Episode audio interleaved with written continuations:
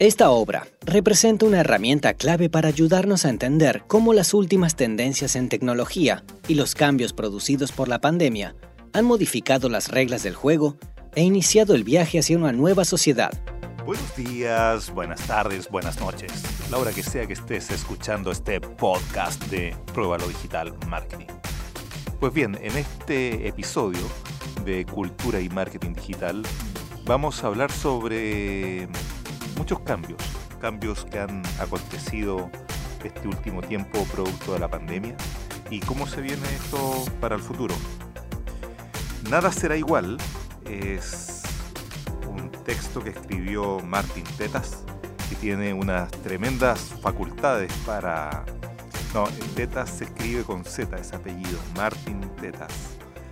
Y él escribió este texto que les acabo de nombrar, Nada será igual, hablando sobre, bueno, hay una cantidad de factores increíbles, porque les podría mencionar yo, por ejemplo, lo que dice sobre las marcas, cómo han sido concebidas, cómo eh, cada marca tiene valor, cómo hay marcas que simplemente por ser marcas son en sí el producto y de esa forma lo que se vende es este intangible y ya las empresas no se preocupan de vender el producto en sí que en un momento fabricaban porque eso se hace en otro país sino que están intentando eh, promover y sostener una venta de intangible que es donde se recarga todo el valor agregado que es la marca en sí misma ese es uno de los tantos ejemplos de las consecuencias de muchas cosas que se están transformando hoy en día. Además puede verse el sistema, por ejemplo, de eh, productos que son digitales, ¿no es cierto? Como las aplicaciones, que al final tú vendes un servicio que es la aplicación en sí misma y eso no tiene ningún otro costo más que el manejo de la propia aplicación. Eh, y así hay un sinfín de cosas en esta transformación digital que estamos viviendo. En tan solo 15 minutos les voy a presentar un pensamiento de la actualidad y cómo se viene el futuro. Por ejemplo, antiguamente un set de televisión contaba con una cámara que debían manejar tres personas. Uno que estaba como encargado de enfocar, girar la cámara, qué sé yo. Otro que la movía porque esta cámara está dentro de un trípode un trípode rígido, eh, bastante pesado y que debía ser desplazado por alguien. Y en tercer lugar, el que llevaba los cables para que este trípode no se enredara. Pues bien, ahora nos encontramos con que esa operación la hace un robot. Comió esos tres puestos de trabajo, ya el, robot en sí ve cómo graba, ve cómo filma, eh, a qué le hace foco, cómo gira, cómo se desplaza, no necesita cables, puede ser perfectamente autónomo y estar transmitiendo la señal.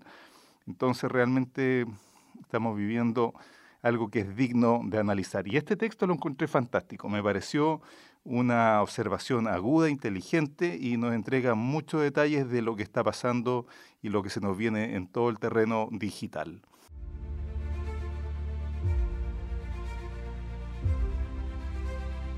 Pues bien, Padawan Digital, vamos con el audio.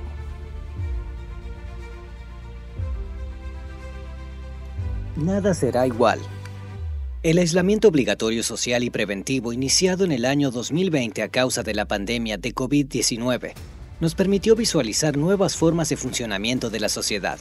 Estas formas podrían sostenerse en el tiempo o modificarse velozmente, pero es indudable que las cosas tal y como las conocemos han cambiado. Las cosas están cambiando. El COVID-19 es sin duda uno de los golpes más duros que la humanidad ha sufrido en mucho tiempo, pero también es cierto que en la práctica funcionó como un experimento natural para que las familias y sobre todo las empresas evaluaran los pros y los contras de las aglomeraciones sociales y de comprar y estudiar a distancia. Podemos pensar que muchos de los cambios que surgieron como consecuencia de la pandemia serán sostenidos en el tiempo y eso nos permite tener cierta visión de futuro inminente.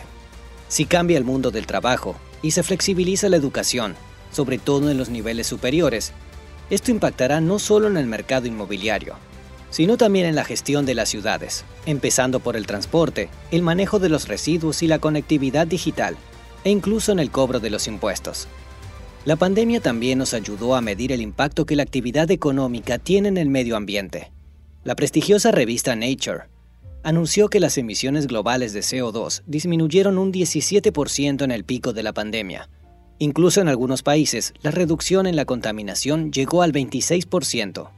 La cuarentena estricta sirvió también para replantear los patrones de consumo y desidealizar el home office, y las clases por Internet como dinámicas que parecían facilitar la vida de las personas. El empleo no se reduce solo a la actividad mercantil asociada a la provisión de recursos para la subsistencia, sino que tiene un rol como organizador social. Y cuando ese mecanismo se modifica, por una pandemia o por el avance tecnológico, crujen los cimientos de la sociedad, porque se rompen lazos y se construyen nuevas relaciones. La sociedad aprendió también el concepto de la exponencialidad, un proceso que se acelera a tal velocidad que el momento de actuar es cuando parece demasiado temprano, ya que cuando se dispara resulta imparable. Estamos hablando de un cambio radical en las reglas de juego de la sociedad, en la cultura y en sus estructuras, porque frente a este nuevo paradigma del empleo y la educación, también veremos cambios en instituciones como la familia y la propiedad. Es probable que también debamos repensar el rol del Estado en este nuevo funcionamiento. La creación de valor en la nueva economía. Tetas plantea como un sistema económico ideal, uno en el cual, para ganar dinero, haya que resolverle problemas a la gente. Esto parece muy razonable, ya que los millonarios serían aquellos que, de alguna manera, van a haber multiplicado el bienestar de muchas personas. Sin embargo, este sistema tiene un inconveniente, porque, como es lógico, existen necesidades más simples de resolver que otras. El sistema en el cual se paga exactamente lo mismo por resolver cada problema lograría incentivar a quienes propongan soluciones de bajo costo para resolver problemas pequeños, y en todo caso problemas que afecten a muchas personas y que requieran de un esfuerzo de una vez. Esto no estimularía la dedicación y el esfuerzo a la resolución de problemas que requieran demasiado tiempo de trabajo y estudio, o una utilización significativa de otros recursos materiales. Frente a esta problemática, Existen dos posibles modificaciones que lograrían que el sistema orientara los recursos sociales a lograr un mayor bienestar. 1. Reconocer el diferencial de esfuerzo, de manera tal que quien dedica cinco horas de su tiempo a resolver el problema de otra persona, cobre cinco veces más que quien arregla inconvenientes que impliquen una quinta parte de ese trabajo. 2. Que el sistema premie con más dinero a los que dedican su tiempo y demás recursos a resolver problemas que resulten más valiosos para los demás. Parecería más justo un mundo en el que, para llegar a millonario, haya sido necesario resolver problemas realmente valiosos para la gente, más allá de que ese valor haya venido dado por una cuestión de extrema necesidad. Las nuevas tendencias de los últimos tiempos, que el autor nombra uberización de la economía, resultan interesantes porque justamente presentan una propuesta que responde a la idea planteada anteriormente sobre las dos formas que resultan complementarias. En primer lugar, porque la utilización más eficiente de la información que genera los algoritmos de inteligencia artificial permite resolver más problemas en menos tiempo, con menos recursos y con una intermediación más ágil entre quienes tienen una necesidad y los que cuentan con las herramientas para resolverla. En segundo lugar, porque pone el foco tanto en el costo de la solución como en el bienestar que genera el servicio que se presta. Entonces, la uberización permite aumentar la eficiencia técnica, resolviendo los problemas de la gente con menos gasto de recursos, y la económica, al lograr una mayor creación de valor social. En síntesis, se trata de una potenciación del mercado, donde el sistema de precios trabaja sin regulaciones externas, explotando todo su potencial.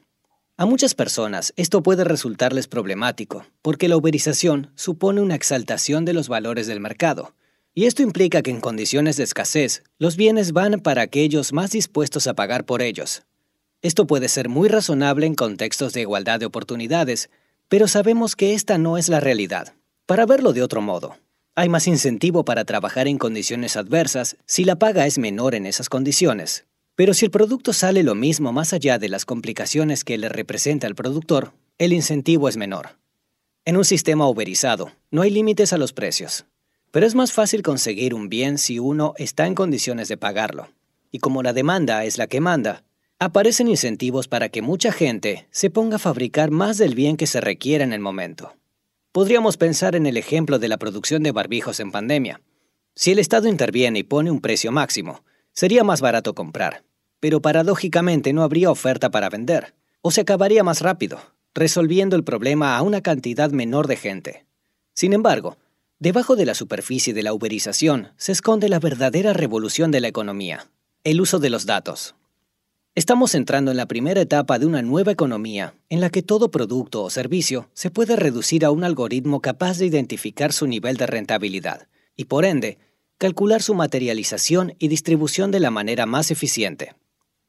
La disrupción de las marcas y las nuevas jerarquías sociales.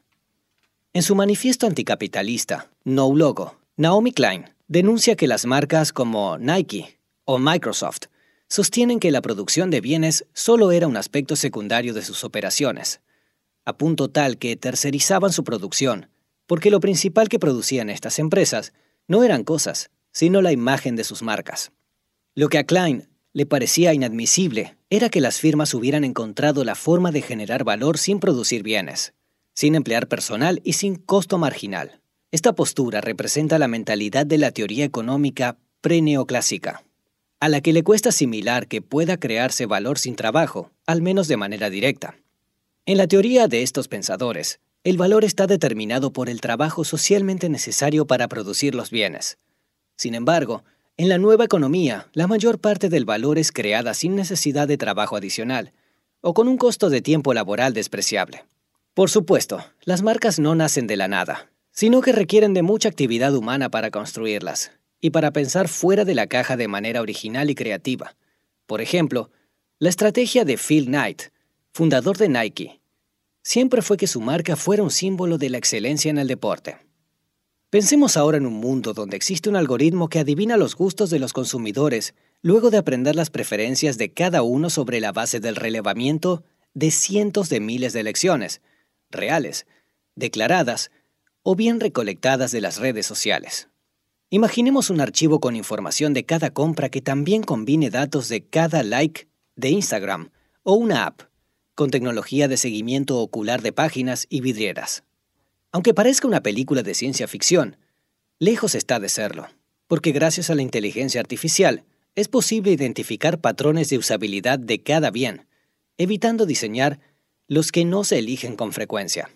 El rol de las marcas se torna entonces un poco abstracto en presencia de algoritmos que pueden garantizar una customización mucho más fina que la que ofrece el paraguas de un concepto construido por una marca.